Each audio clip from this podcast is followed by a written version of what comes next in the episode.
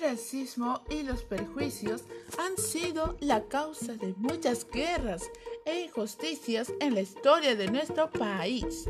Hoy hablaremos de la organización social del virreinato en el Perú y la religión católica. Al terminar la etapa de la conquista del imperio de los incas, España se empeñó en destruir el sistema social incaico, para lo cual organizó la nueva sociedad colonial basada en un innegable carácter racial y clasista. Se dice clasista porque existía una jerarquización y diferencias entre las, clases sociales poderosas y las menos poderosas, lo cual ocasionaba que las clases altas contaran con mayores oportunidades para conseguir bienes, atenciones o servicios.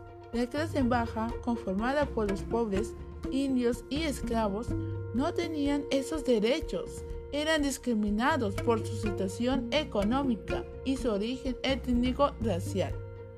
La organización social de la colonia formaba una pirámide social. La nobleza estaba constituida por españoles, venezolanos y criollos, españoles nacidos en América, que era uno de los duques, condes, marqueses. Clase media, constituida por españoles y criollos mestizos, sin poseer títulos nobiliarios, gozaban de buena posición económica, desempeñaban cargos administrativos y eran en su mayoría profesionales. Bajo pueblo era la clase constituida por comerciantes, artesanos, agricultores y negros libertos.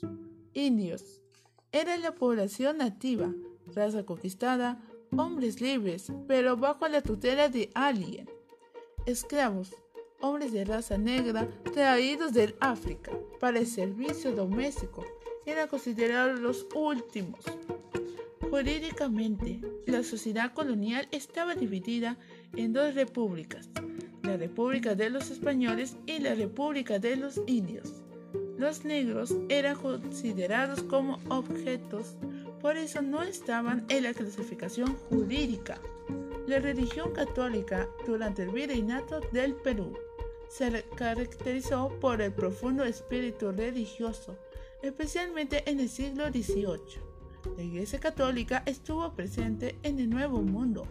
Los primeros agentes de evangelización fueron los mismos españoles que llegaron en la época de la conquista. Tuvieron como tarea el adoctrinamiento de los indígenas, dispersos por todo el territorio del virreinato. La misión de la Inquisición era combatir a los que se negaban a la religión. Con ellos se preservaba la religión católica. Eso fue todo por hoy. Gracias.